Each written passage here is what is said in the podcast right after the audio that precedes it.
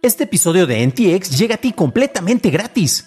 Pero si quieres pagar y ayudarnos a continuar con este programa y además recibir episodios sin publicidad, ¿quiénes somos para limitarte? Descubre cómo hacerlo siguiendo la liga en la descripción del episodio.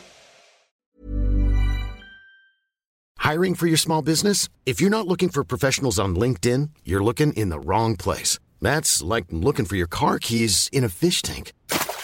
LinkedIn helps you hire professionals you can't find anywhere else, even those who aren't actively searching for a new job but might be open to the perfect role. In a given month, over 70% of LinkedIn users don't even visit other leading job sites. So start looking in the right place. With LinkedIn, you can hire professionals like a professional. Post your free job on linkedin.com slash people today.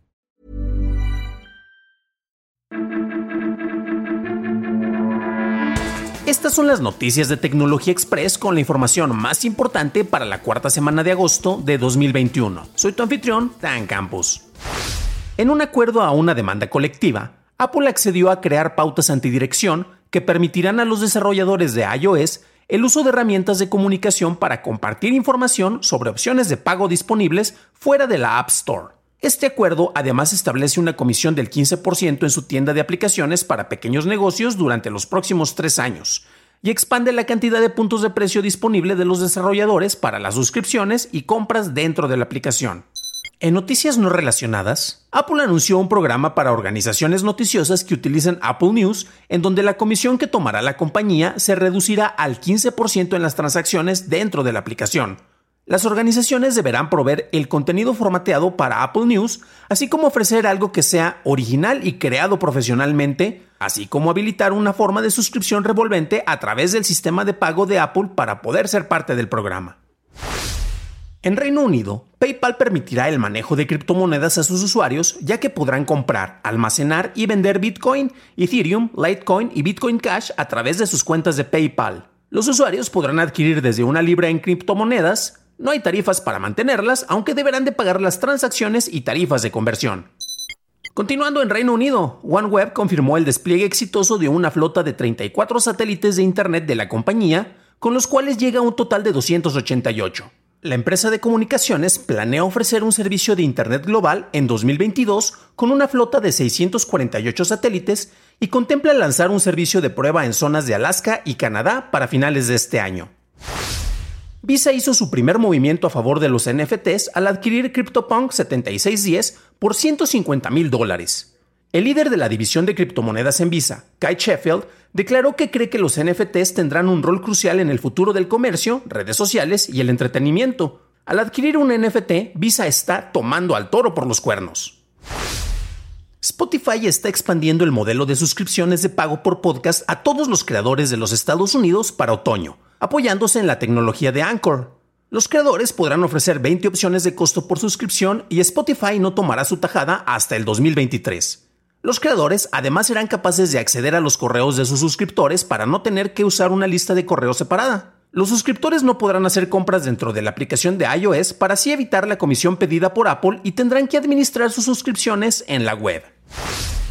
Poly Network anunció que los 610 millones de dólares en criptomonedas robados por el hacker conocido como Mr. White Hat fueron devueltos y la compañía está en proceso de regresar el control total de los activos a sus usuarios. Shopify trabajará en conjunto con TikTok para permitir compras dentro de la popular aplicación. Las cuentas que participen en el programa piloto serán capaces de añadir una pestaña de compras debajo de sus perfiles, así como una liga a productos específicos en sus posts, mientras que estas opciones llegan a más cuentas para otoño de este año. Shopify comentó que las ventas en sus canales de comercio social crecieron en un 76% desde febrero del 2020 hasta febrero del 2021 y que la compañía trabaja con 1.7 millones de vendedores.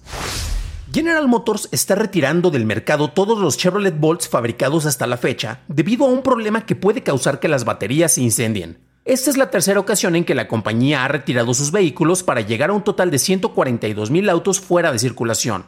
GM comentó que buscará un reembolso por parte de LG, la compañía que fabricó las baterías defectuosas. Netflix anunció su primer evento global para fans y se llamará Tudum para honrar el sonido característico de la plataforma.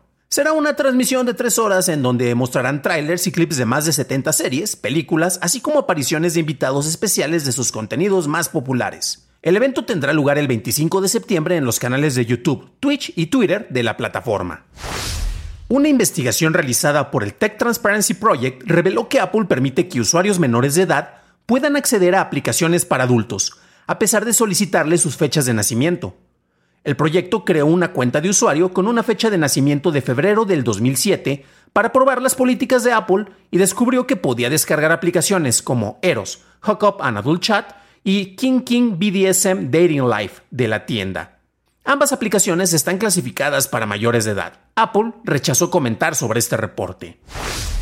Después de un encuentro con el presidente de los Estados Unidos relacionado a la seguridad cibernética, grandes compañías de tecnología lanzaron una declaratoria en donde anuncian sus planes. Microsoft se comprometió a cuadriplicar su gasto de seguridad para llegar a los 20 mil millones de dólares en los siguientes cinco años, y puso a disposición a todos los niveles de gobierno servicios técnicos por hasta 150 millones de dólares con tal de actualizar sus sistemas de seguridad. Amazon se comprometió a ofrecer su esquema de capacitación en ciberseguridad a todo el público de manera gratuita y distribuir dispositivos de autentificación multifactorial a algunos de sus usuarios de cómputo en la nube a inicios de octubre. Por su parte, Google declaró que canalizará 10 mil millones de dólares en los siguientes cinco años en asuntos de ciberseguridad y apoyará a 100 mil estadounidenses a obtener certificados de habilidades digitales. En esta misma reunión, el CEO de Apple, Tim Cook, anunció que su compañía mejorará la seguridad de sus cadenas de suministros, desde el registro de eventos hasta la respuesta de incidentes, entrenamiento en seguridad y adopción masiva de herramientas de autentificación multifactorial.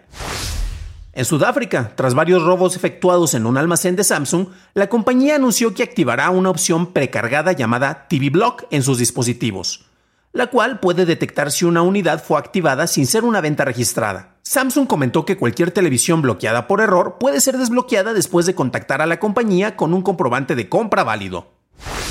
En China, la Administración del Ciberespacio publicó un borrador de una propuesta para la regulación de gestión de recomendaciones de algoritmos. El documento solicita a las compañías el revelar los principios básicos de cualquier recomendación algorítmica, así como prohíbe que los algoritmos fomenten adicción pongan en riesgo a la seguridad nacional o alteren el orden social. La agencia buscará la retroalimentación del público durante los próximos 30 días, aunque no tiene una fecha concreta para hacer oficial la propuesta. Para una discusión a fondo de las noticias tecnológicas del día, suscríbete a dailytechnewsshow.com, en donde también encontrarás las notas y ligas a las noticias y en donde esta semana tuvimos la Semana Experimental, en donde encontrarás una variedad de propuestas para nuevos programas, incluyendo un reportaje especial que hice para conocer la historia y evolución del spyware Pegasus. Gracias por tu atención y estaremos escuchándonos en el próximo programa.